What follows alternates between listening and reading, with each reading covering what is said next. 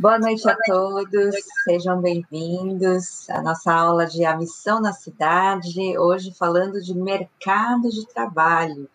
Muito importante, aqui a gente tem uma convidada, né, a professora de hoje, é uma pessoa super especial, amiga, e ela é sócia de uma auditoria e, e consultoria muito relevante. E hoje ela vai falar sobre essa questão é, na pandemia, pós-pandemia, como é que as coisas estão. Então, boa noite, Joane, seja bem-vinda à nossa aula e obrigada por ter aceitado o convite de estar conosco. Boa, boa noite, Suzy, boa noite a todos. Vocês estão me ouvindo bem, né? Só para confirmar. Sim. Tá bom. É, bom, obrigada. Primeiramente, eu queria, uh, espero na verdade que todos estejam bem, né, com saúde, se cuidando nas suas casas. É, queria agradecer também o convite, Suzy, para dividir um pouquinho com vocês agora essa aula sobre mercado de trabalho, né? E, bom, achei muito interessante o módulo de missão na cidade que vocês estão estudando. Eu, eu voltei também alguns dos vídeos é, também para entender como é que estava funcionando a dinâmica e os temas que vocês têm trabalhado. Então, espero que eu possa trazer é, uh, algumas informações interessantes que eu pesquisei né, para essa aula e ajudar a todos a refletir sobre como cada um de nós pode navegar nesse mercado de trabalho.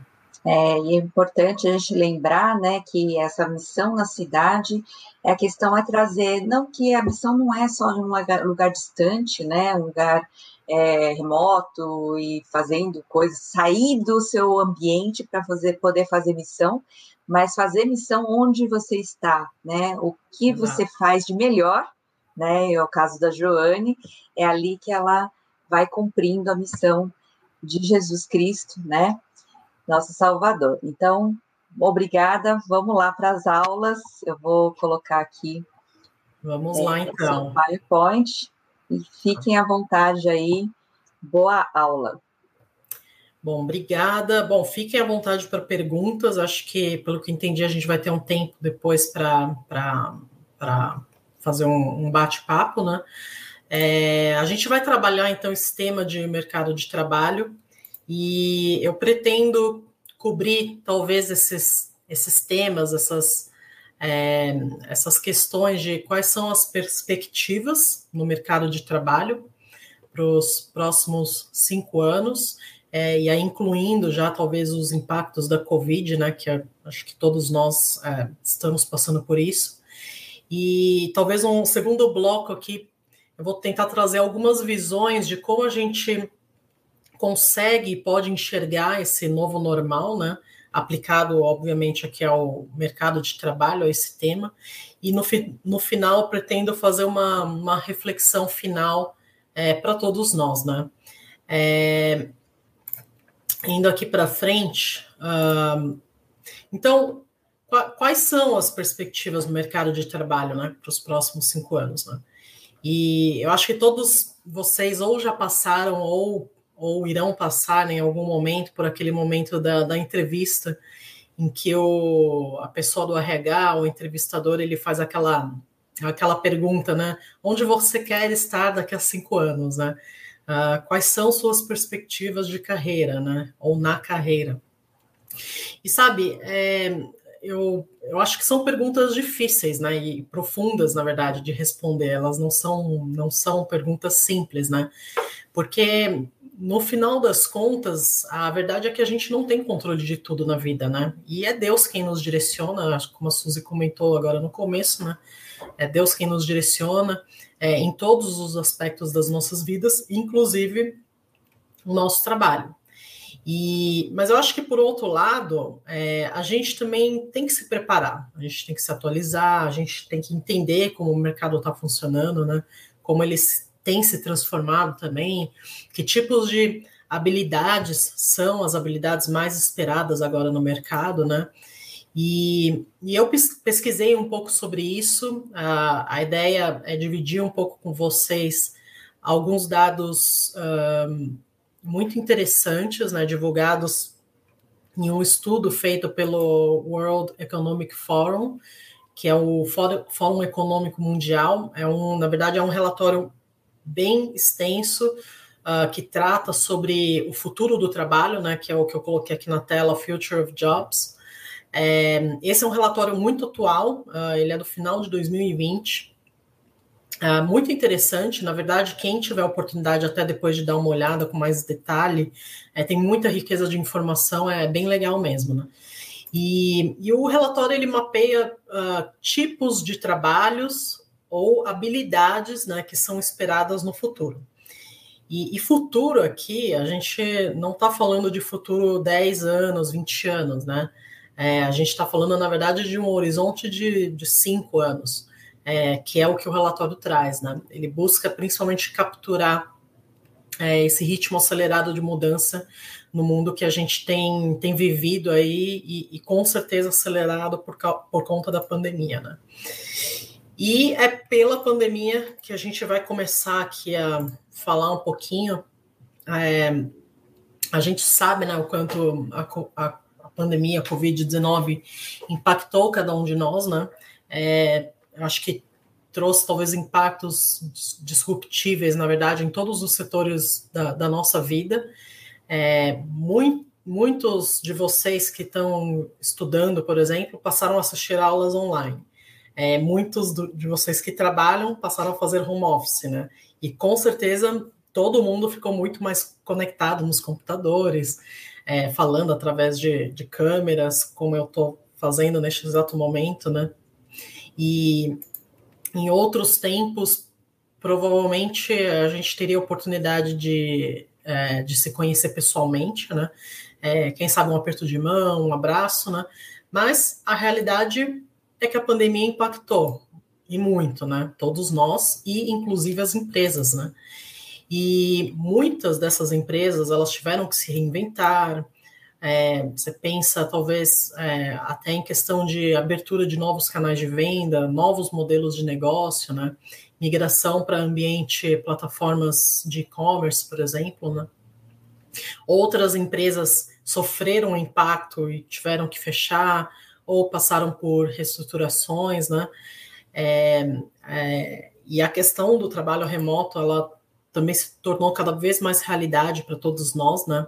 Uh, eu, eu, por exemplo, estou trabalhando em casa desde março de 2020. É, me lembro até do último dia no escritório, se despedindo dos colegas, né? E desde então a gente está tentando encontrar esse equilíbrio, essa, esse novo modelo, essa nova forma de trabalhar, né? Mas acho que o ponto onde eu, onde eu queria talvez colocar aqui é que, de fato, é, eu acho que foi uma das piores crises vividas, talvez no nosso tempo aqui, né? E é impossível a gente não olhar para o ambiente do mercado de trabalho e não esperar que ela também sofra mudanças, certo? É, e, e, aí, nesse contexto, eu acho que uh, os nossos trabalhos, eles têm se tornado cada vez mais automatizados e interconectados. Pensa, a gente está fazendo aqui uma aula online com um monte de, de tecnologias aqui que eu estou vendo pela primeira vez, né? E essas marcas, por exemplo, ao lado esquerdo da tela, é, elas não existiam até então, né? São conceitos novos, tecno tecnologias novas, é, serviços que não existiam antes, né? E, e nascem, na verdade, de uma hora para outra, e quando a gente menos percebe, somos os usuários dessas plataformas, né? E, e, esse ambiente de trabalho mais automatizado, é, combinado com a, a, recessão global, esse impacto global que a gente está sentindo, é, e acelerado pela pandemia, ele aumenta o número de pessoas que, que tem impacto, inclusive, na perda de seus empregos, uh, e com certeza isso está num ritmo muito mais acelerado uh, em comparação a anos anteriores, né? É, aqui é um. Uh, é um gráfico bem interessante, né? De acordo com esse relatório que eu comentei do, do Fórum Econômico Mundial, é, você vai ver o quanto o índice de automação tem aumentado. Então, a gente está vivendo, na verdade, uma transição, uma divisão de trabalho entre humanos, máquinas, algoritmos, né? É, e a proporção em 2020 entre trabalho humano e máquinas era de 67 para 33. A, a projeção disso para 2025, ele pode chegar a 53 para 47. Ou seja, uh, praticamente igual né, será o tempo utilizado pelo humano e pela máquina para um determinado trabalho. Né? Na perspectiva da, de uma empresa, pode ser que isso também impacte, de certa forma, é, algumas dessas grandes corporações ou mesmo empresas a realizarem talvez até decisões como mudança de localização, mudança na estrutura de, de funcionários, né? Tanto em termos de, de perfil do funcionário quanto quantidade, né? E, e tudo isso por conta desse aumento no, no, na taxa de automatização e o, o uso da, te, da tecnologia no trabalho. Né?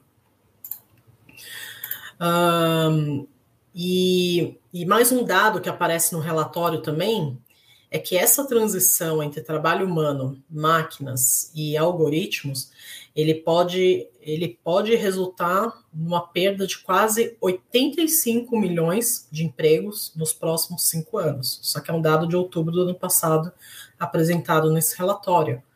Mas, em contrapartida, você tem novos modelos de trabalho, né? Então, isso, na verdade, por um lado, você tem uma perda de quase 85 milhões de empregos, mas por outro lado, você tem a criação de 97 milhões de novos modelos de trabalho, né? novas formas, novos, novas competências necessárias. Né?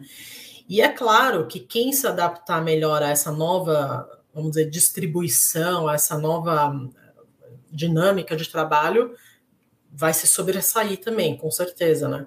E, mas acho que o propósito aqui também não é determinar se um, se um trabalho é melhor ou não que o outro, acho que esse não é o ponto aqui. O ponto é, é para mostrar que provavelmente muitos de nós, eu, vocês que estão assistindo né, essa aula, nós provavelmente passaremos por um processo de transformação também. É um processo de adaptação, de aprendizagem, de novas habilidades, né? Então, acho que esse, esse é talvez um dos, um dos pontos que eu queria trazer. É, e aí, falando nessa questão de, de aprendizagem, essa, esse número que está na tela é a taxa de profissionais que deverão precisar aprender alguma nova habilidade. É, então, esse, esse conceito aí de reskilling, é, que é, é, eu tentei achar a melhor palavra aqui, mas é, é, requalificar, né? Como a gente se requalifica, né? Então, isso significa que, ou seja, de uma a cada duas pessoas provavelmente vai precisar passar por esse processo de reskilling, né? E a pesquisa ela também mostra alguns dados interessantes. Então, 94% das lideranças uh, de negócio tem expectativa de que os funcionários aprendam novas habilidades no trabalho. Então, é, isso é um aumento significativo comparado a, a, uma pesquisa de 2018 em que essa taxa era de 65%. Então, você vê como as lideranças elas também têm é, se atentado para essa questão.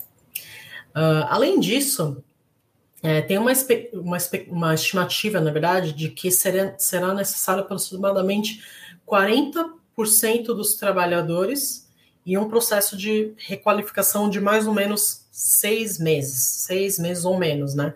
É, esse número, esse número, ele pode ser maior em indústrias, por exemplo, de consumo ou indústrias de saúde, né?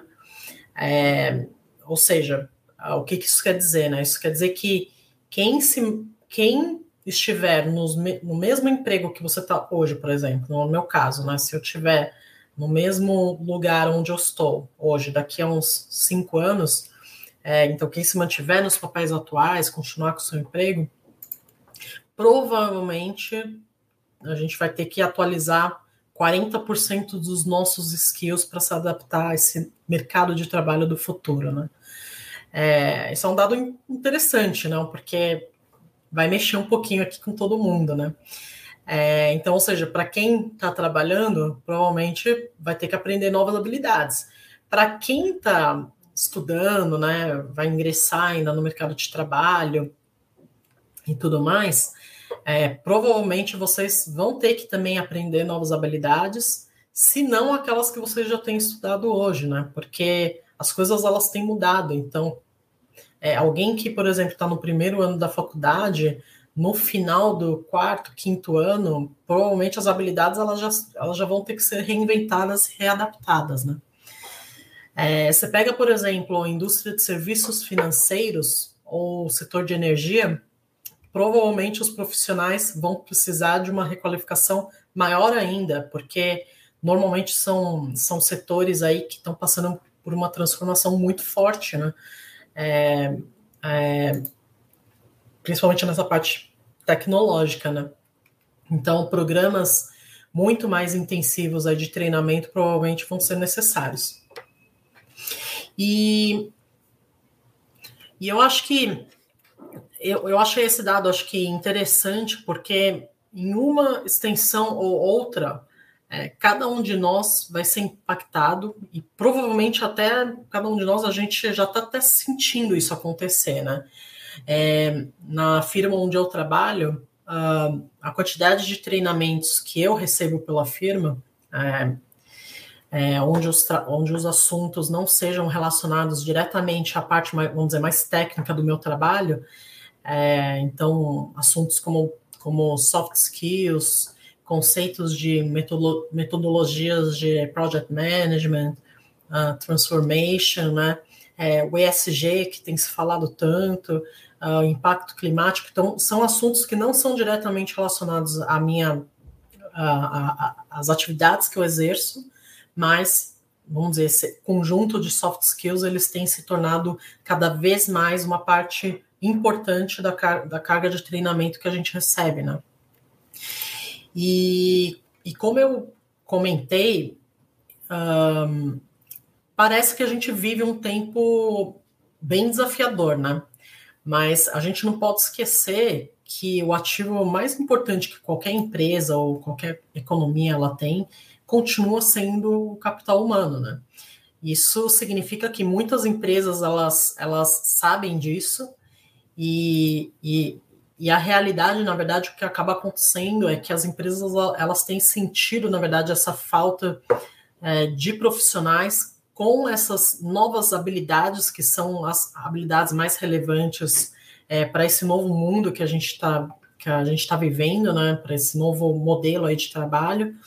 É, e isso tem feito muitas empresas uh, complementarem via treinamento ou via é, investimento né, nesse processo de reskilling é, ou até upskilling, né? Então, requalificação ou até qualificação dos seus funcionários, né? É, alguns trabalhos, quando a gente pensa esses trabalhos do futuro, né? Então, no slide anterior tinham alguns exemplos, mas você pega, por exemplo, um, engenheiros de tecnologia, especialistas em inteligência artificial, né? Isso é uma coisa nova, né? É, digital marketing, então, pessoas nesse ramo que trabalham, especialistas nesse ramo de digital marketing, cada vez mais forte. É, você pega, por exemplo, recursos humanos, não, não sou de recursos humanos, mas eu imagino que um especialista de RH também vai ter que se reinventar, porque provavelmente ele vai ter que aprender linguajar, vai ter que ter know-how também para poder contratar profissionais que tenham essas outras capacidades, né? E assim por diante. Então, uh, o ponto que eu estou tentando fazer aqui é que eu acho que isso de fato reforça cada vez mais que a gente está vivendo um momento de mudança, é, e é uma mudança rápida, né? E eu acho que uma das competências que vai ser muito importante nesse novo modelo aí é a capacidade da gente também de aprendizagem e flexibilidade. Né? É... Agora, quanto tempo vocês acham que é necessário para aprender um, um, novo skill, né? E esse, isso aqui, na verdade, é uma, uma, o resultado de uma pesquisa do, do Coursera, é, não sei se vocês conhecem o Coursera, mas ele é uma plataforma de cursos online com diversos cursos bem interessantes. Eu mesma eu já fiz algumas também. E, e o resultado uh, aqui dessa pesquisa é que levará aproximadamente de duas semanas a cinco meses, né, dependendo do, do tipo do assunto, do tipo de curso, para que alguém possa aprender uma nova habilidade, né, e se preparar para essa transição. Então, claro que aqueles skills é, um pouco mais complexos relacionados à tecnologia ou cloud computing, que é o que está aqui na tela, né? Eles normalmente vão tender a ser mais longos porque realmente são as coisas mais, mais novas, né? E, e eu acho que é, os dados, na verdade, eles, eles querem mostrar, na verdade, que a gente tem essa oportunidade de aprender um conjunto novo de skills, e isso está cada vez mais acessível, né, através de tecnologia, dessas plataformas digitais. Mas é claro, cada pessoa também vai ter que ser diligente para buscar tempo, recurso para perseguir essas oportunidades, né? É, exige muito, muita disciplina ter que assistir a aula online, né, sozinha. E, e eu acho que um último ponto interessante é que cada vez mais também é, é, cada vez mais é claro que não é necessário uma pessoa uh, ter a habilidade perfeita, né, para iniciar esse processo, vamos dizer, de, de transição, de aprendizagem. Porque, na verdade, hoje em dia, é, as coisas estão mudando tão rápido que quando você termina de aprender algo, já mudou, já veio a versão 2, versão 3, né? Então, hoje não, você não consegue mais, né? Você ter aquela aprendizagem perfeita, habilidade perfeita, porque todo momento isso está mudando. Então, a gente vai aprendendo a habilidade fazendo, e fazendo, e errando, e fazendo de novo, né? Então, esse conceito, é, que depois a gente até vai falar um pouquinho, né? Esse conceito é, que é o que traz um pouco o conceito de agile, ele também traz um pouco disso, né? É, porque de fato a velocidade das coisas da transformação é tão grande que, que às vezes a gente já ficou obsoleto em dois anos, em três anos. É, às vezes uma tecnologia já vem, um serviço novo já chegou, uma nova forma de vender já veio, né? Então é, é, essa capacidade da gente de aprender, aprender rápido e, na verdade, a gente viver esse constante aprendizado é um dos top skills do futuro, né? E, e eu vou trazer aqui uh, nesse bloco quais são esses top skills então do futuro. Uh, ele faz parte também dessa pesquisa. Obviamente que no material, no reporte, ele é muito mais detalhado, ele explica cada um deles, é bem legal. Mas isso aqui acho que é um, é um resumo, né? E, e, vocês vão ver que, que o aumento da adoção de tecnologia vai demandar mudanças nas habilidades, como eu tenho colocado aqui, é, e essas mudanças vão provavelmente impactar já nesses próximos cinco anos, né? E falta mão de obra com esses skills. Muitos desses skills eles são novos, né? É, os que eu coloquei aqui com a estrelinha verde, por exemplo, são novas habilidades que uh, entraram nesse relatório pela primeira vez. Então, não, não eram nem habilidades que, sei lá, cinco anos atrás era algo relevante. Mas hoje você começa a ver tolerância a estresse, flexibilidade, é, active learning, né? então esse constante aprendizado, né?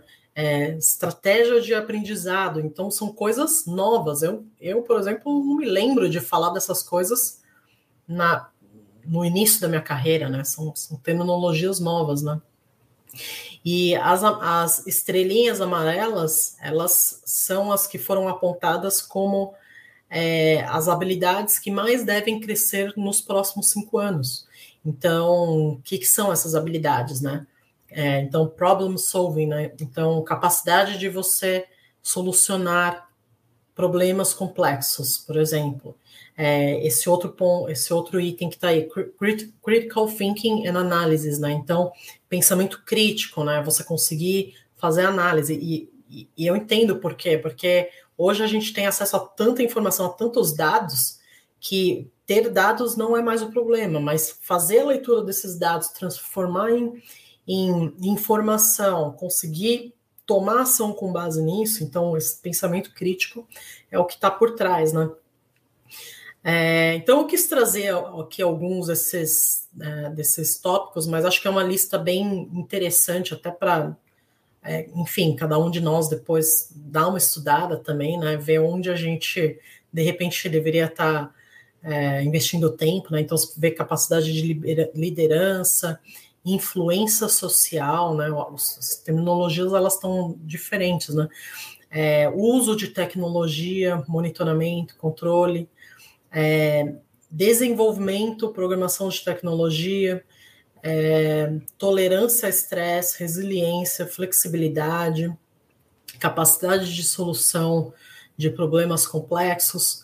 É, esse da ponta direita, lá em cima, eu acho bem interessante, né? Então, pensamento, é, analytical thinking and innovation.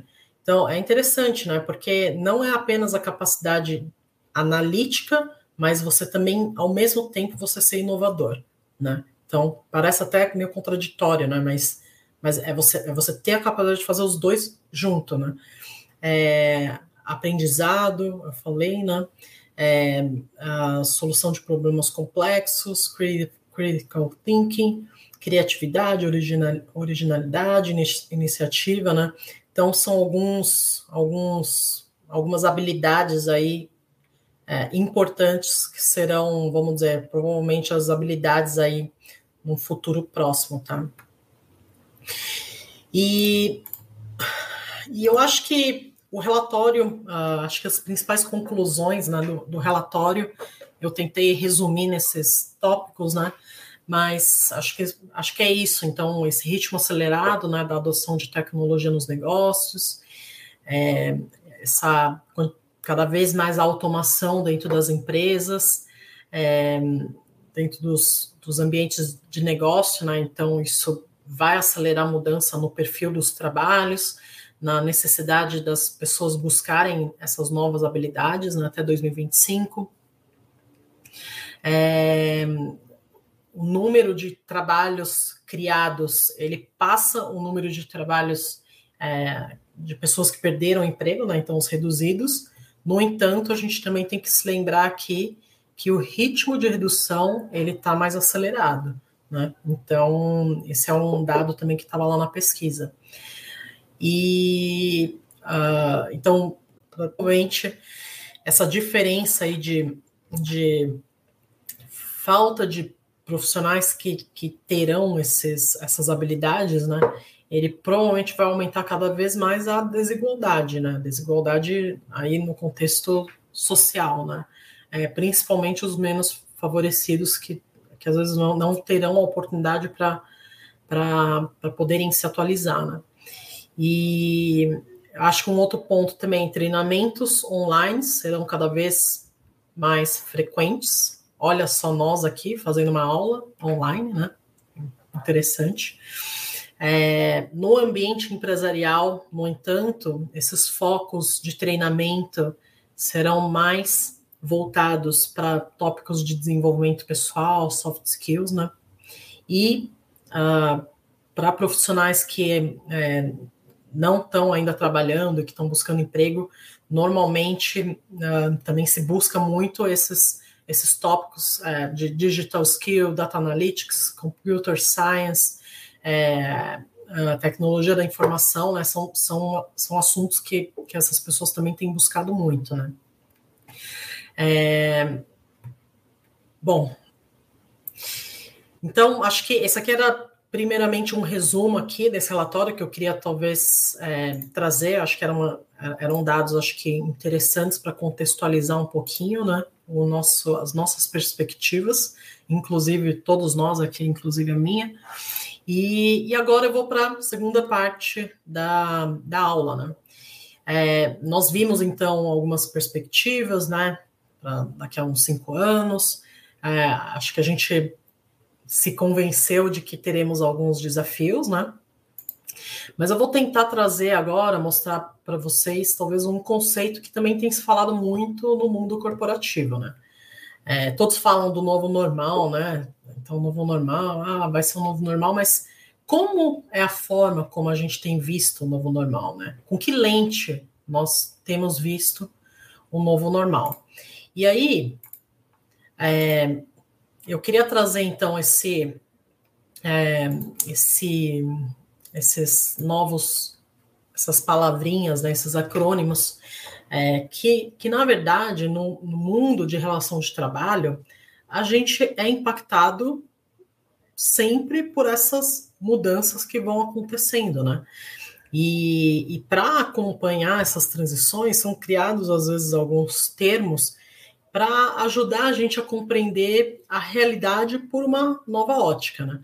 E, e nas últimas décadas, é, o conceito que mais era predominante, vamos dizer assim, o conceito predominante era o mundo VUCA, né? que, que é, a gente vou explicar daqui a pouquinho, mas com essa questão do cenário de insegurança que a gente também tem vivido e causado pela pandemia, a lente hoje que mais se utiliza para e que talvez mais se adequa ao nosso período atual é o mundo BUNny. É, e o conceito de mundo VUCA, ele que é o que está do lado esquerdo da tela, ele foi desenvolvido por, é, ele é um conceito na verdade militar norte-americano, né? Ele nasceu é, no, no, contexto de, na, do final da Guerra Fria, né, é, quando a internet também começava a chegar nas casas. E imagina naquele, naquele momento né, a quantidade de transformações, a internet chegando, tantas coisas acontecendo, gerou de fato uma onda de transformação. E o conceito de mundo VUCA, naquele momento, é, foi uma forma de como enxergar né, aquele momento, né?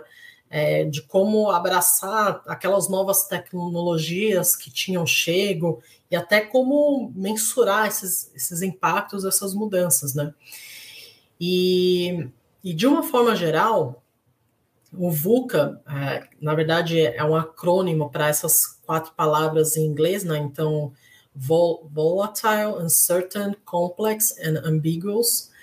É, e aí acho que a ideia de, de um mundo volátil é que é que você pensa naquela, na, na, naquele momento, né, a velocidade de trans, transições, é, o mercado ele ficou muito mais indeterminado, muito mais difícil de, de, é, de prever, né, vamos dizer assim, porque com a internet tudo se espalhou, né, então tudo que antes era mais controlado, com a internet ele se espalhou, e o, o mundo incerto também, que é o segundo, segundo a letra U, né? Uncertain. Então, a incerteza, ela mostrou também um pouco a dificuldade de se prever o futuro, de encontrar alguns padrões né, definidos, porque tudo era novo, né? E, e naquele momento, é, é, tudo tinha mais, vamos dizer, com a globalização, tudo tinha mais partes, mais variáveis dentro dos negócios, né? É, os negócios eram mais interconectados, né? É, muito mais complexos. E, e, e, por fim, a ambiguidade, ela também envolve essa questão da, da, da clareza das situações, né? Você não tinha mais precedentes de algumas coisas. Então, muitas empresas, elas nasceram nesse mundo VUCA, né? Então, você pega em algumas empresas de tecnologia, várias dessas plataformas que a gente usa, elas nasceram nesse mundo VUCA, no, no meio dessa realidade, criando hoje aí também os, os mercados emergentes, os mercados novos, né?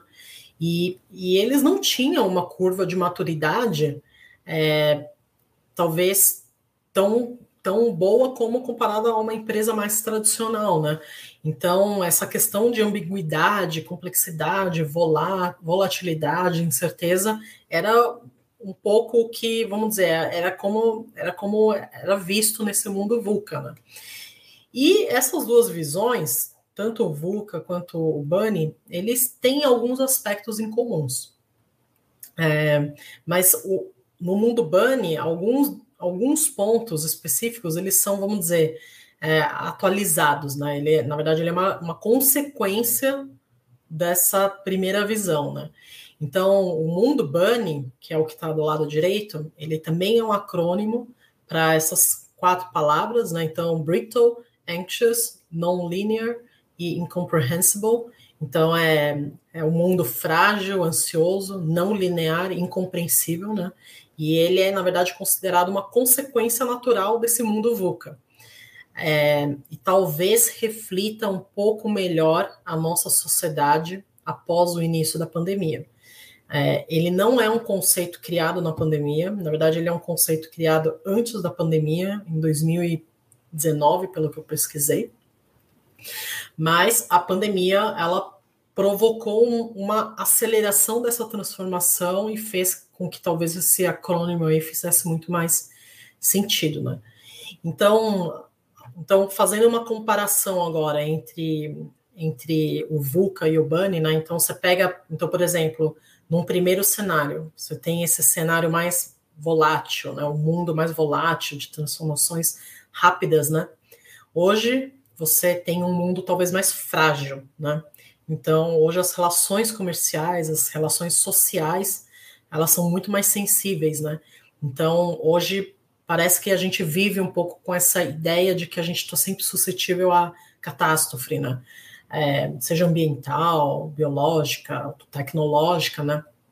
Mas acho que a gente sabendo dessa fragilidade é, tem hoje também uma tendência que que chama muito atenção, eu, eu andei lendo também um pouco sobre isso, que é um conceito daquele de uma pessoa ter que ser antifrágil, né? Ou seja, ao, ao invés da pessoa adotar uma postura de precaução, né? Olhando um cenário mais volátil, é, ela adota talvez uma postura de conviver com a fragilidade, absorver essa, essa desordem, né? Conviver com isso para poder crescer e aprimorar a habilidade, né? Então é um, é um, conceito aí, uma tendência que tem surgido também disso daí. É, então, um segundo ponto também, né? Então, se por um lado você tinha um mundo em que pessoas e empresas elas estavam incertas quanto ao futuro, né? Então, no, no VUCA, o incerto, no mundo Bunny, as pessoas e empresas estão ansiosas com a perspectiva do futuro, né? Então, o mundo vive cada vez mais esse medo constante ocasionado pela fragilidade. E isso gera ansiedade, né? E eu acho que todos nós sabemos o quanto a ansiedade é uma das doenças mais comuns da nossa geração atual. É, o mundo está ansioso, né? Isso acaba refletindo no mercado de trabalho. É, acho que a gente, muitos de nós, a gente vive no nosso limite, a gente está preocupado com o nosso enfim, com o nosso bem-estar, com o bem-estar dos nossos familiares, é, em decorrência da pandemia também. A gente sofre também pressões relativas à, é, à estabilidade do trabalho, né? A questão do isolamento social também agrava essa questão da saúde mental. E, e eu acho que esse estado de vigilância, esse estado da gente, né, de ansiedade, ele, ele acaba agravando alguns aspectos de produtividade no trabalho, né? E também aquela sensação de esgotamento, né? Que é o burnout, né? Que todo mundo sabe também, né? É, e eu acho que nesse momento, como resposta a isso, acho que é muito importante a gente é, aprender a expressar sensibilidade, compreensão com os outros, como líderes, é, quem tiver em posições de liderança, também estar perto de suas equipes, né, apoiando, cuidando das pessoas, é, eu acho que esse conceito de cuidar do próximo vem ganhando muita força dentro do mercado de trabalho, né? Cada vez mais dentro das empresas se fala disso, né? De cuidar das pessoas, né? É, inclusive até o conceito de, do papel de um líder ele tem mudado um pouco, né? Então aquele conceito do líder que sabe tudo, que dá os comandos, não erra, não chora, esse essa essa visualização desse, desse líder ele ele está ganhando menos força, né? E hoje a gente vê, na verdade, crescendo é, cada vez mais o papel do líder, aquele líder vulnerável, né? Que é o líder que ouve, que entende, que sofre, que está junto, né? Da, das pessoas, né? E o terceiro ponto aqui, então, mesma coisa, quando a gente fala complexo e não linear, né? Então, se por um lado você tinha um mundo complexo, com muitas camadas e tudo mais, é, por mais que você tivesse a complexidade, é, você ainda assim podia trabalhar com os dados, com as informações e de alguma forma prever isso, né? Mesmo que tenha volatilidade e tudo mais, mas você ainda podia prever.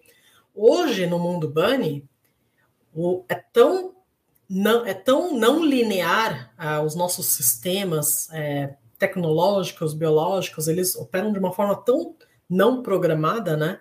Que ele, ele passa essa questão da complexidade e ele fica de fato uma coisa que não dá para a gente entender. Então, você pega a questão de alteração climática, é, toda essa onda no mundo digital também, de uma hora para outra, uma pequena ideia se torna em alguma coisa de milhões, né?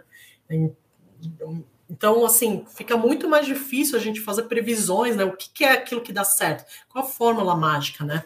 Fica muito mais difícil, de, de fato, entender essas situações. E, e aí, e aí a reação que nós temos a isso é que no mundo Bunny, essa questão de planejamento detalhado, de longo prazo, ele perde um pouco sentido, porque porque as coisas estão mudando. Então, é, na verdade, o que se fala é muito no termo agile, né? Que é uma metodologia de, na verdade, é uma metodologia de, de gestão de projetos, né? Muito utilizada em desenvolvimento de software e tudo mais, mas que tem sido muito utilizado também no mundo de negócios.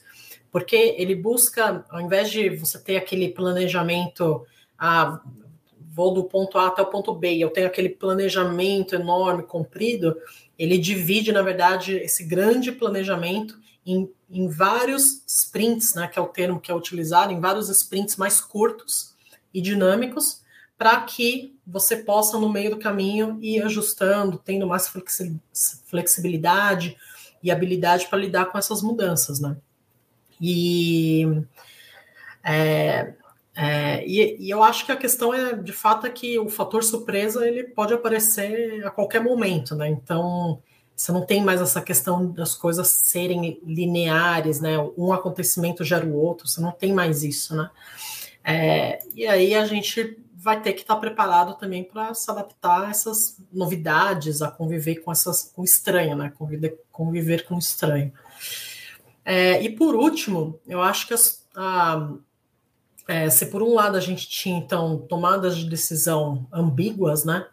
Hoje a gente tem uma sobrecarga de informação, né? Então, que deixa a gente, na verdade, com aquela sensação de eu não sei de nada. é, a, aquela sensação de que parece que a gente está sempre, sempre atrás, sempre atrasado, né? E a gente tenta encontrar respostas, mas as respostas elas não fazem muito sentido, né? A gente vive, na verdade, uma overdose de, de dados, né? É, e é tanta informação que sobrecarrega a nossa capacidade de entender o mundo, né? Tem, eu estava pesquisando, ah, mas tem uma, um estudo feito pela é, Universidade do Sul da Califórnia que mostra que a gente consome uma quantidade de informação equivalente a 174 jornais por dia, né?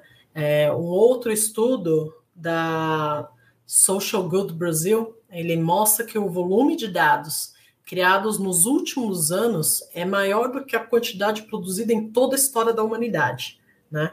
Então, a produção de dados, ela dobra a cada dois anos. E a previsão é de que em 2021 uh, ah, sejam gerados, quer ver, é, 350 zettabytes. Eu nem sabia que esse termo usa, existia, né? 350 zettabytes de dados, né? E, e, eu acho que toda essa necessidade da gente ter que se manter atualizado, né, com a informação, ela cria também um fenômeno aí social que é o FOMO, né? Não sei se vocês já ouviram falar também, que é o, fear of missing out, que é aquele medo de você tá sempre aquele medo de perder algo, né? Aquele medo de você não estar tá por dentro do que está acontecendo, da notícia, de, né? Não sei se vocês já se sentiram assim, né? É, então, um, eu acho que só para completar aqui esse slide, o mundo VUCA, ele na verdade ele se ele se tornou, vamos dizer, ele andou, ele se tornou talvez ultrapassado para a nossa realidade atual, e talvez o mundo Bunny ele permite a gente ver talvez com outras perspectivas e talvez até descreva melhor a situação emocional que a gente vive hoje, né? É, e aí eu, eu lembrei dessa foto quando eu estava preparando o material, é, porque nesse mundo Bunny, é, acho que a gente a gente assume que o mundo ele é frágil, né? nossas decisões são tomadas com mais velocidade, né? É, que, na minha opinião pessoal, não significa que é melhor, mas só que a gente só está traçando talvez alguns paralelos, né? É, então, a ideia também de que a gente precisa de, de todas as informações para tomar uma decisão, ele não existe mais também, né? A gente vai ter que decidir com o que a gente tem. É, o mundo, ele, ele vai abrir talvez vários caminhos, várias portas ao mesmo tempo, né? Então, o que, leva, o que antes levava talvez cinco anos, hoje se leva muito menos tempo para algo acontecer. E o mercado, ele muda constantemente, cada vez mais a gente vai ter que assumir riscos, né? Conviver com, enfim, com essa fragilidade, né? Conviver com esse novo normal. E, e, e acho que é achar que a gente vai ter controle da nossa vida é, dentro do nosso, enfim, dentro da nossa vida, inclusive dentro do mercado de trabalho, como esse motorista na foto está tentando ter, eu acho que é totalmente impossível, né? É, mas eu acho que eu quis trazer um pouco desse contexto é, e como o mundo Bunny ele enxerga o que está acontecendo pelo mundo, porque isso pode ajudar a gente a reagir de alguma forma, né? A gente ter uma oportunidade de responder a isso, né?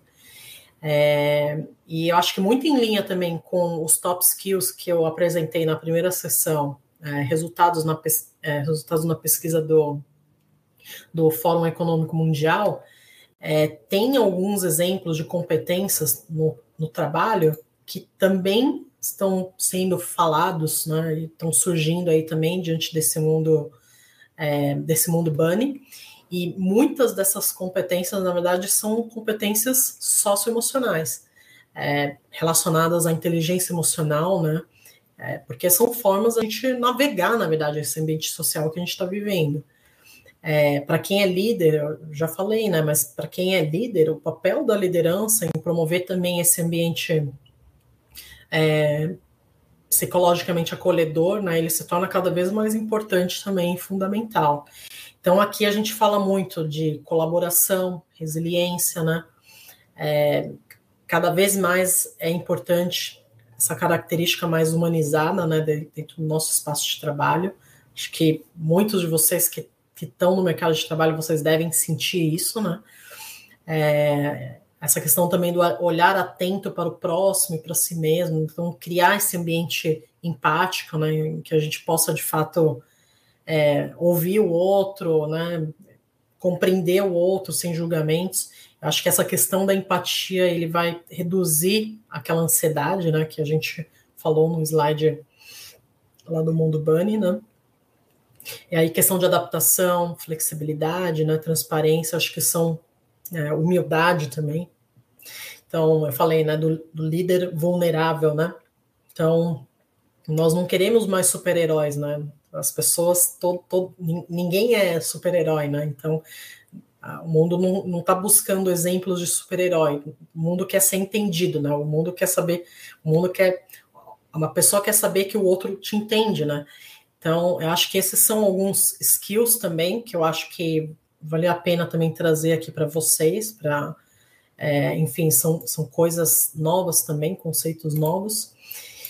E, e aí, né? É, será que estamos preparados para viver este novo normal, né?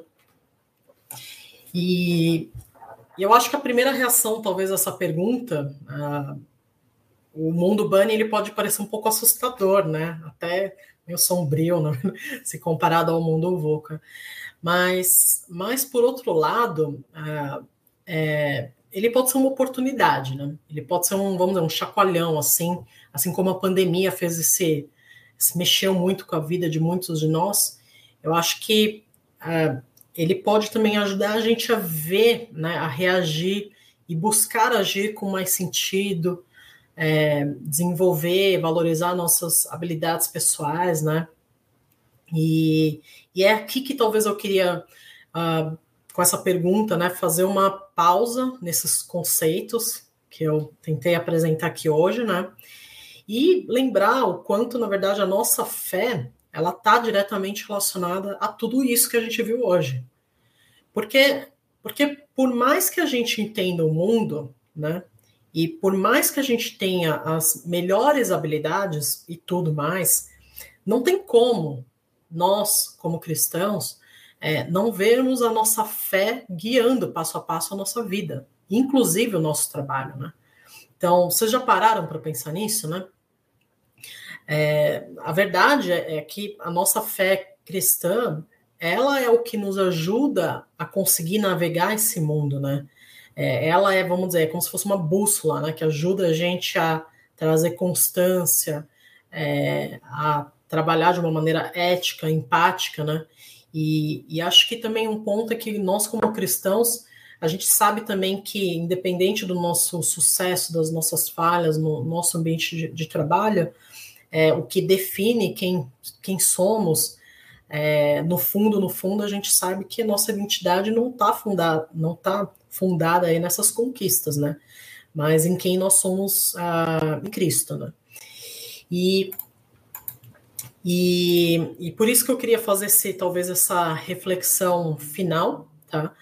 Ah, de tá bom, né? E aí, nós, como cristãos, como nós enxergamos o mundo, né? Como nós enxergamos o mercado de trabalho. E eu fiz um pouco dessa reflexão depois de ler todos esses materiais e esses conceitos, né? É, eu tentei, talvez, resumir aqui em três pontos. Uh, o primeiro, eu acho que a gente tem que reconhecer que a gente também pode ser impactado por essa realidade, né? Então, a gente também pode sentir ansiedade, a gente também pode sofrer burnout, né? E por isso acho que a gente tem que também se cuidar, descansar, né? Depender de Deus, né? É, eu acho que esse é um primeiro ponto. Um segundo ponto que eu acho interessante, né?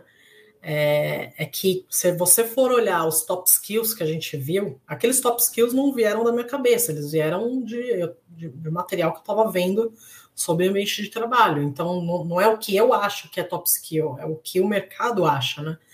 Então, quando você começa a olhar esses top skills, então, colaboração, é, empatia, né? Olhar para o próximo, humildade, transparência. Transparência, eu leio isso como sinceridade, né?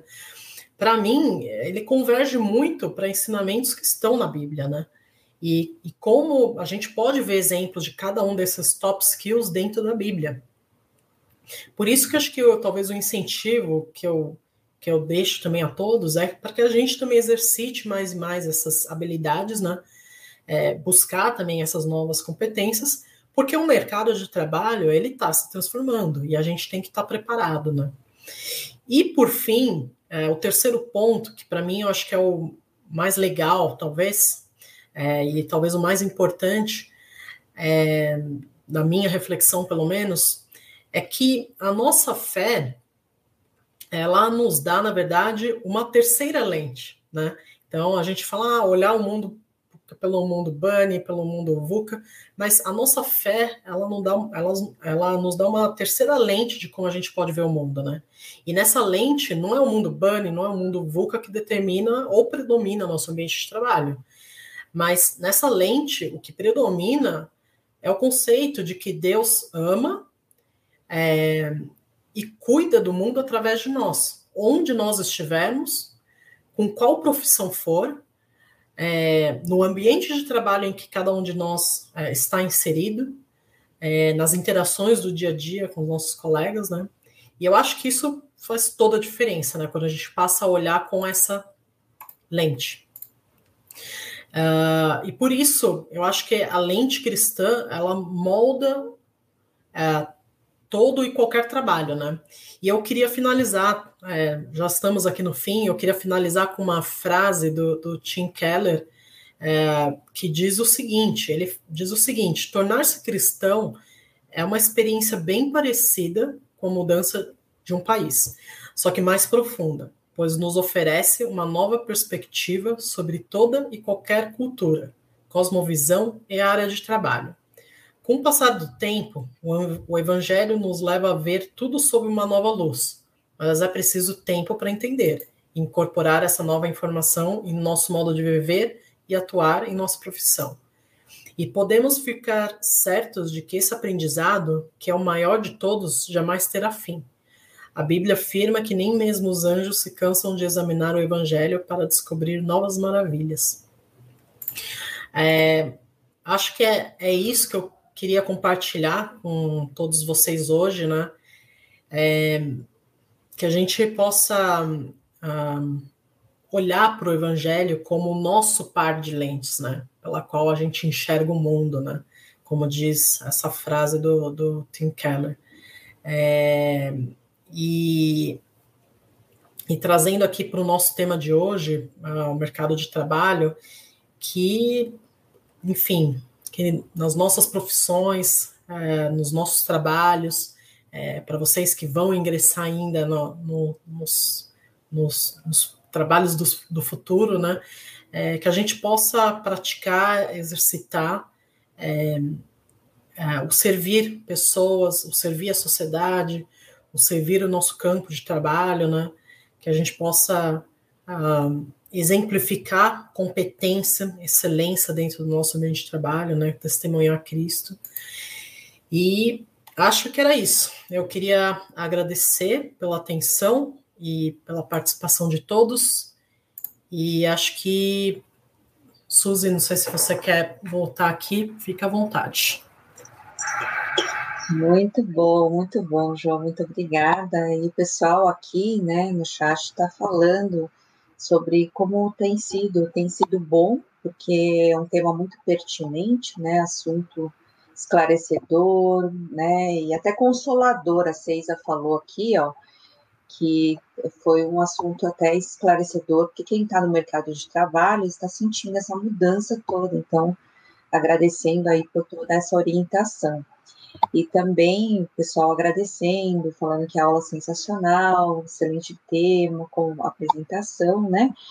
E a gente também tem muita pergunta, Joane, então vamos lá. É, tem aqui a pergunta da Carol, ela fala assim: as novas habilidades que serão necessárias para o futuro envolvem apenas novas tecnologias ou também se referem a adaptações comportamentais ou nos relacionamentos?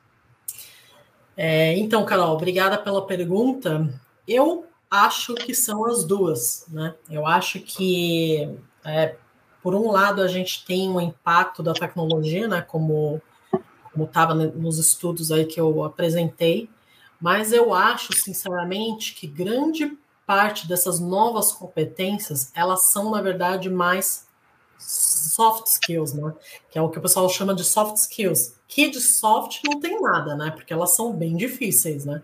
Então, são, na verdade, talvez, quando a gente fala de é, dessas habilidades de, de agile, de gerenciamento de projetos, de você é, é, ter análise crítica, é, conseguir uh, trazer soluções, né, para uh, problemas complexos, são, acho que algumas habilidades, na verdade, que comportamental, é, é seu, né? Não é uma habilidade, vamos dizer, ah, relacionada a uma máquina, a um, um computador, né?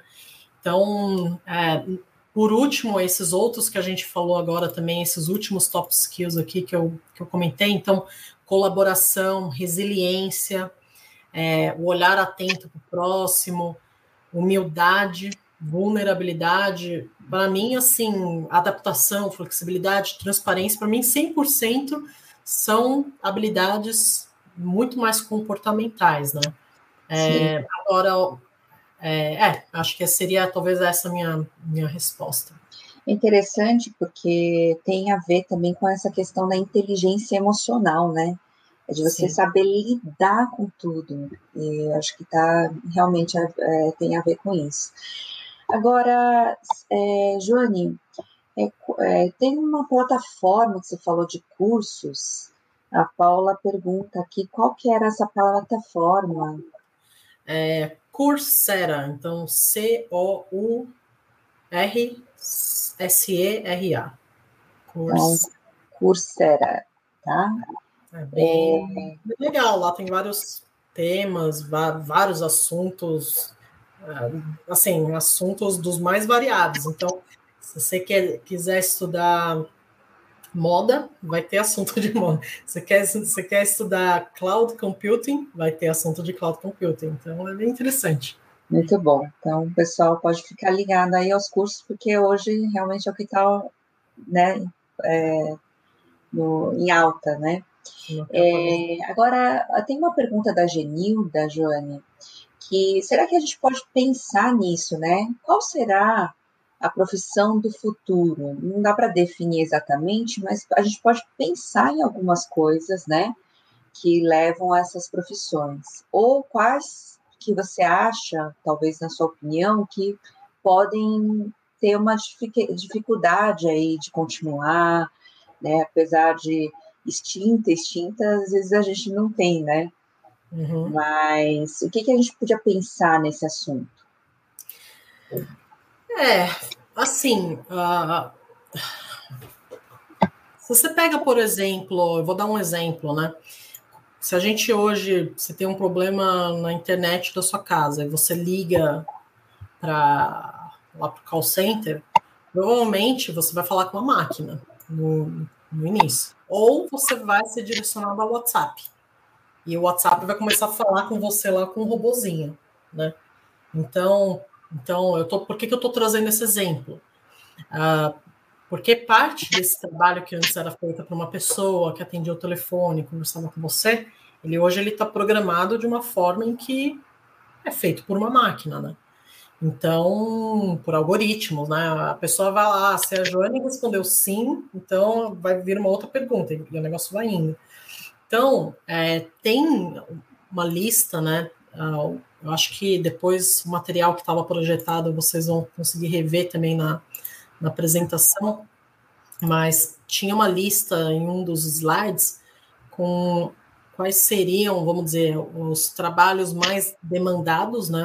Então, você pega, uh, eu tinha citado alguns exemplos, então, inteligência artificial, é, esses é, especialistas que trabalham com big, da, big data, né? Big data, então, big data é tipo quando você tem aquela base de dados muito grande, né? Hoje em dia, as bases de dados são, é, são enormes, né? Então, especialistas que sabem trabalhar, que sabem mexer nessas informações, são, são trabalhos que vão provavelmente uh, demandar mais, né? Software, internet, tudo voltado à internet, marketing digital, automação. Então, são alguns exemplos que vêm aqui à cabeça e eu estava também na lista, né? E talvez uh, qualquer tipo de trabalho que, no final das contas, possa ser substituído por máquina, no final das contas, pode ser que ele se modifique um pouquinho. Mas não significa que, ah, então todo mundo perde emprego. Não, não é isso. Eu acho que, e não é também o que o, o relatório mostra. O que ele fala, na verdade, é que provavelmente aquele emprego que você tem, ele vai ser re. Ele, ele vai ser mudado, né? Ele vai ser. Reorganizado. Exato. Então, não é extinto, mas talvez, uh, vamos dizer, uma roupagem nova. Né? Por isso que acho que a questão de habilidades é tão importante da gente correr atrás também, né? É, hoje realmente essa questão de mudança é muito, não só rápida, como você falou, né? Mas a mudança é algo assim constante, né? Não é uma coisa que a gente não tem mais nada que para, né? A gente consegue planejar um futuro longo, né? Distante, né? Difíceis. Agora, é, Joane, dessa pesquisa que você mostrou, é, o Brasil participou dessa pesquisa? Sim, o Brasil participou. É, se você, na verdade, se vocês uh, tiverem a oportunidade de olhar a pesquisa, é, ela é realmente, é, assim, é muito legal. Ah, e tem uma seção, inclusive, de infográficos que você vai selecionando país por país e ele vai mostrando as estatísticas país por país. Então você até consegue ver, sabe, comparativo dessas questões uh, socioeconômicas país por país e o Brasil está lá, tá lá dentro representado também. Interessante. E você teria algumas dicas, Jo, para pessoas que estão pensando em migrar assim, de área, né? Estavam, é, em RH e estão querendo migrar para TI ou, enfim, para vendas. Como é que a gente podia pensar que, que as pessoas poderiam se focar, talvez, o que, que elas poderiam correr atrás, né? Uhum. É, eu acho que é, buscar esses cursos, acho que é um, é um primeiro passo, se você realmente está pensando em migrar de área, né?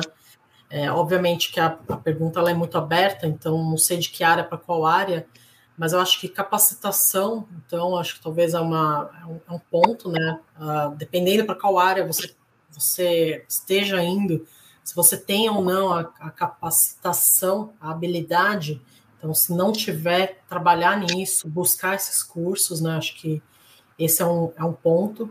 E um segundo ponto, talvez, é você, ao olhar para essa área que você vai migrar, é você também levar em consideração esse essa perspectiva que eu comentei dos cinco anos aí para frente, cinco, dez, né? É, para você também fazer uma, vamos dizer, tentar fazer uma mudança que faça sentido, de fato, de fato que seja uma área que é, seja uma área, vamos dizer, nesse futuro próximo relevante, né, e que de fato abra oportunidades para você de, de trabalho, né. Então acho que eu talvez colocaria talvez esses dois pontos, né. Bom, é, agora tem um, o Vini está falando, né, que ele está migrando nessa, dessa, está fazendo essa migração, né, e ele tem sentido muito mais, assim, esse interesse nas skills, né, é, voltado para resultados do que na formação acadêmica, né, é, não sei se é em todas as áreas são assim, ou só naquilo que ele está é, mudando, né, naquilo que ele está concorrendo. O que, que você tem visto, Jo? O que, que tem sido importante hoje?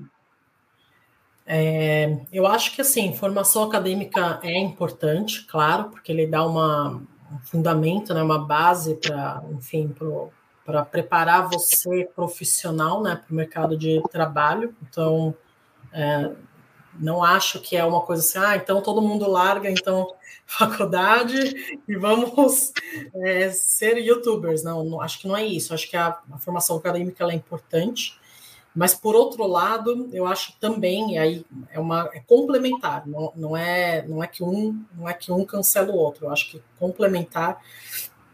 É, acho que a gente também, como as coisas têm se transformado rápido, então, essa capacidade de você se atualizar rapidamente, ela também se torna mais importante também, né?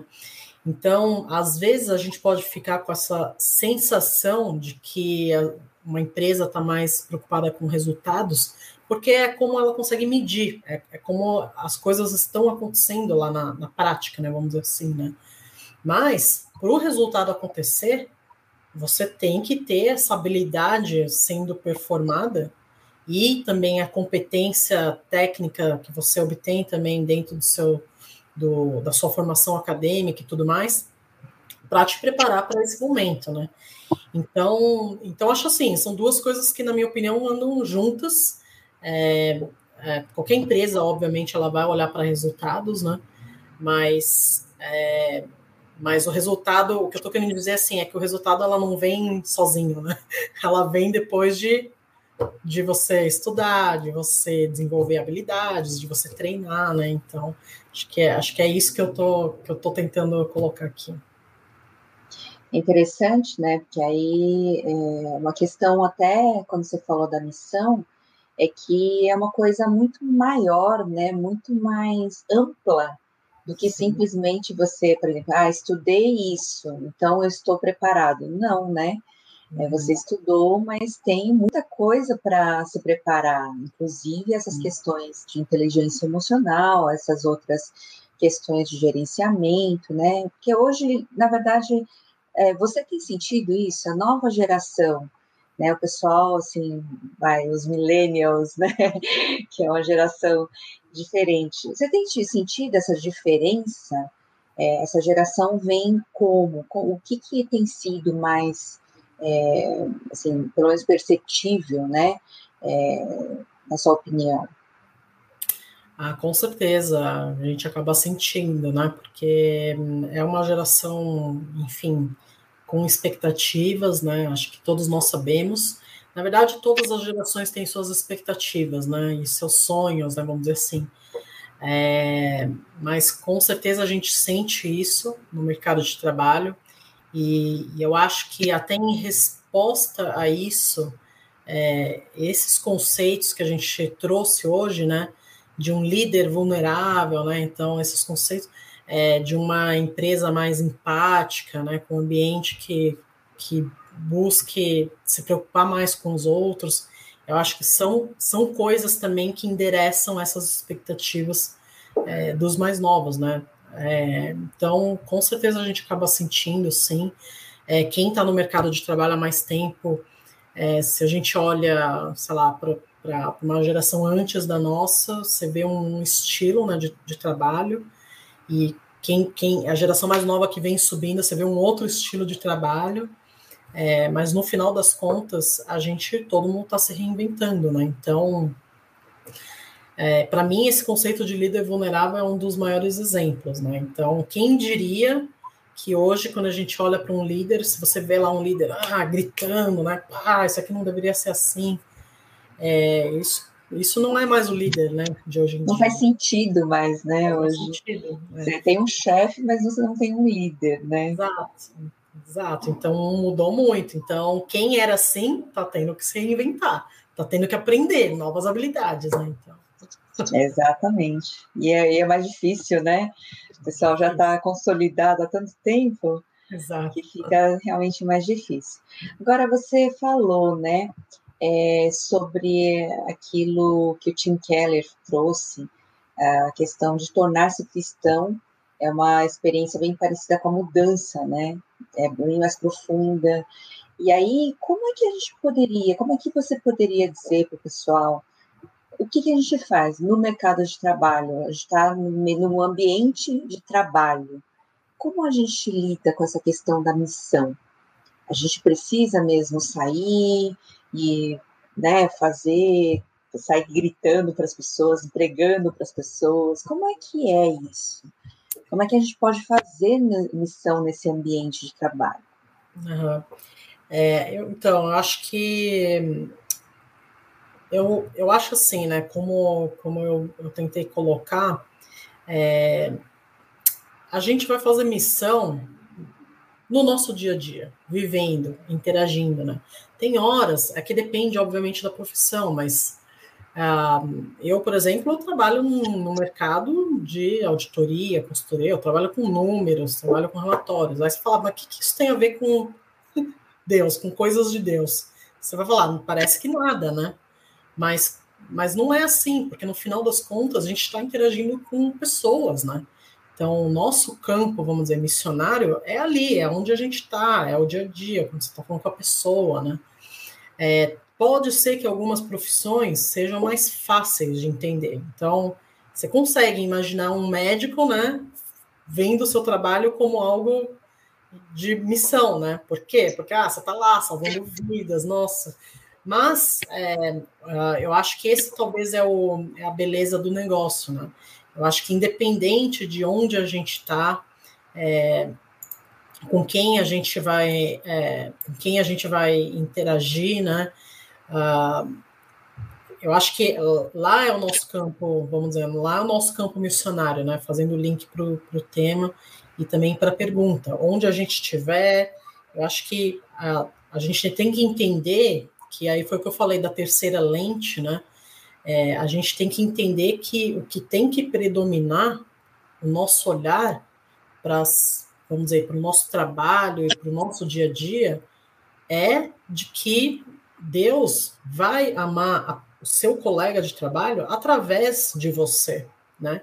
Deus vai ama, amar o seu chefe através de você. Ele vai usar você para isso, né? Onde a gente estiver e com qual profissão for.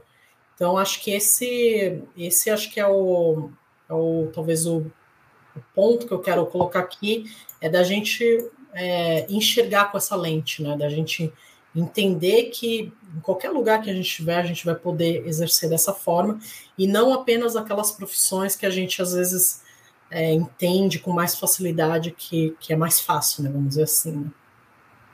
É, acho que inclusive é o que você colocou no final, né?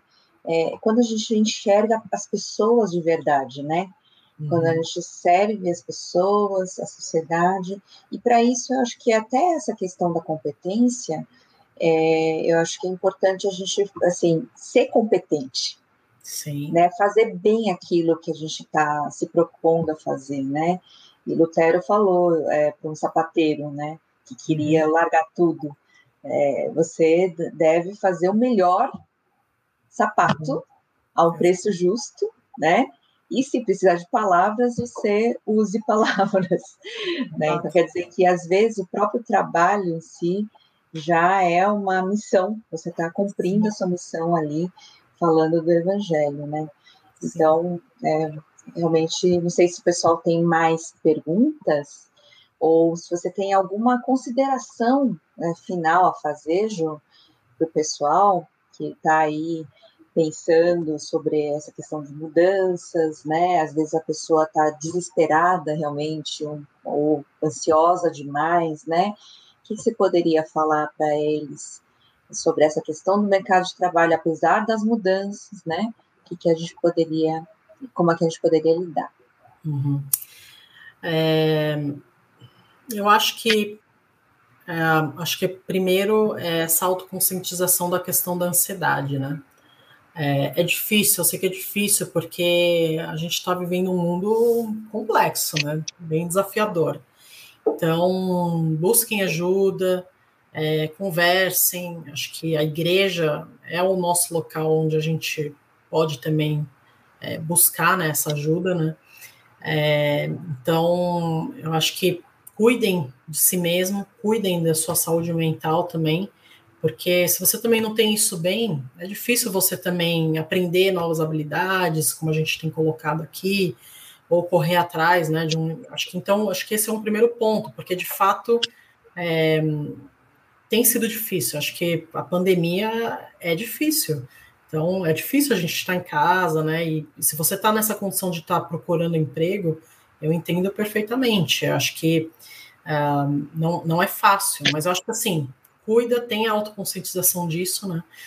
É, talvez segundo ponto, é, busque é, estar atualizado, né? Busque entender quais são essas habilidades que normalmente são as habilidades, né?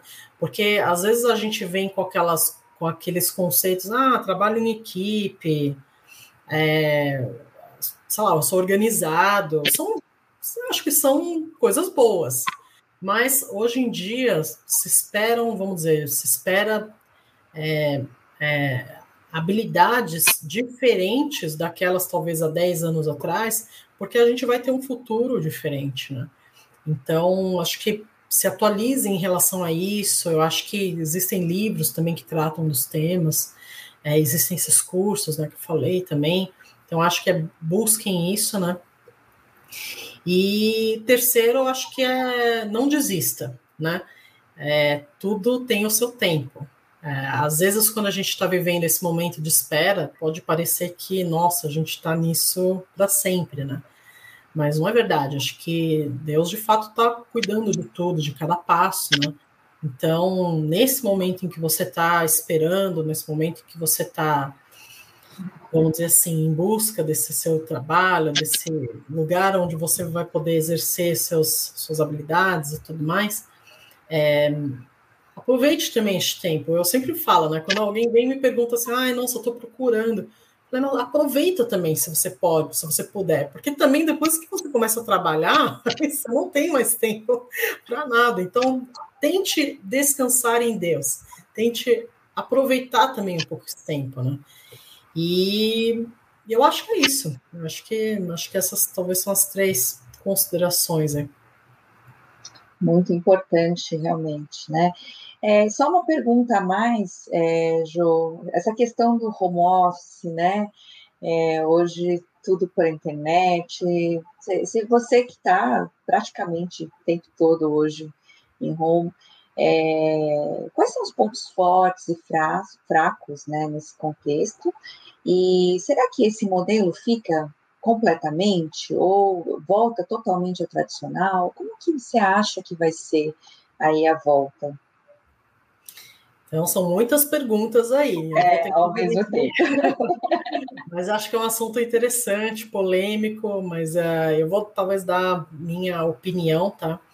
É, uh, tem pontos fortes e pontos fracos, né? Eu acho que é, pontos fortes, eu acho que você consegue ter uma, um equilíbrio melhor, né, das, das coisas do trabalho com as coisas pessoais.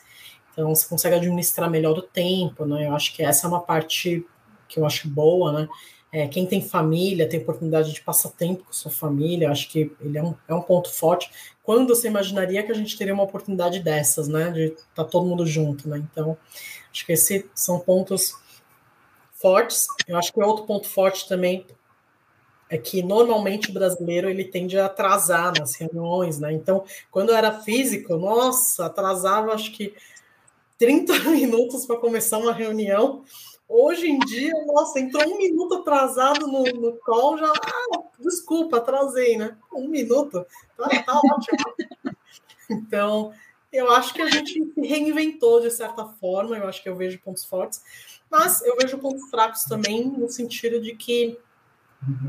Uh, você perde interação, né? Você perde interação com as pessoas. E eu acho que isso é muito valioso dentro de um. Principalmente quem é mais novo, que está ingressando no mercado de trabalho, a pessoa precisa ter modelos, né? Ela precisa ter. É, ela precisa ver como o trabalho é executado, como uma pessoa reage a uma situação, né?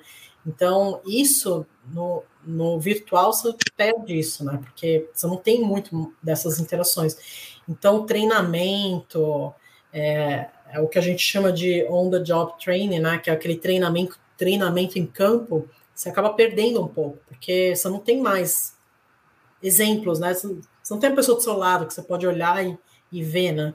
A pessoa trabalhando, né? Tipo, ah, eu quero ser uma pessoa assim, ah, eu não quero ser uma pessoa assim. Você perde um pouco dessa referência. Então, acho que esse é um, é um ponto fraco, né? É, aí a segunda pergunta, se é um novo modelo de trabalho, ou, acho que sim, eu acho que para algumas empresas que se, eu acho que a gente tem visto na mídia, né, algumas empresas já expressamente colocando que vão trabalhar nesse novo, nesse novo modelo, então eu acho que sim, né? É, e a terceira pergunta, ou não voltaremos ao, ao modelo tradicional?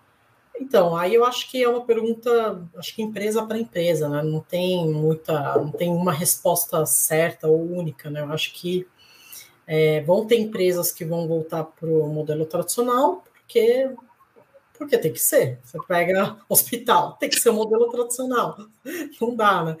Mas o hospital tem muitas consultas já fazendo também no modelo virtual. Então, no final das contas, é uma coisa híbrida, né? Então, acho que não sei se vai ter uma resposta certa para essa pergunta, mas eu acho que é, com certeza muitas das coisas que vieram aí por conta do, do, da pandemia, então esse home office, ele com certeza trouxe aí essa, esse novo jeito da gente trabalhar, né? Agora, se vai ser mais um, mais outro, fica difícil da gente determinar. É, vai ser de empresa para empresa. Então é isso. Muito obrigada, Joane. Você já pontuou aí os três, né? É, coisas importantes para a gente lembrar. Então, é, quem não pegou, quem pegou no meio aí, voltem, assistam, porque ficou muito legal essa aula, foi importante, eu acho que para a gente pensar aí no mercado de trabalho no futuro, né, e até para passar para outras pessoas compartilhar com os amigos, né. É, os materiais a gente vai disponibilizar pela Teológica, então você pode é, se inscrever lá, materiais e um certificado, né, com todas as aulas e todos os materiais. Então, mais uma vez, Joane, obrigada por ter aceitado aí o convite, por essa aula muito especial. E contamos mais um, queremos ter você mais vezes por aqui, tá? Deus abençoe a todos. Obrigada. Obrigada a todos, obrigada, Suzy, pelo convite, boa noite para todos e é isso, a gente se vê numa próxima. Então é isso aí, amanhã a gente tem é, a celebração às 10 horas da manhã e à tarde a gente tem a aula de, à noite, né, às 20 horas tem aula de a, é, História da Salvação no Antigo Testamento. Então, fiquem ligados aí. Deus abençoe. Um abraço, gente.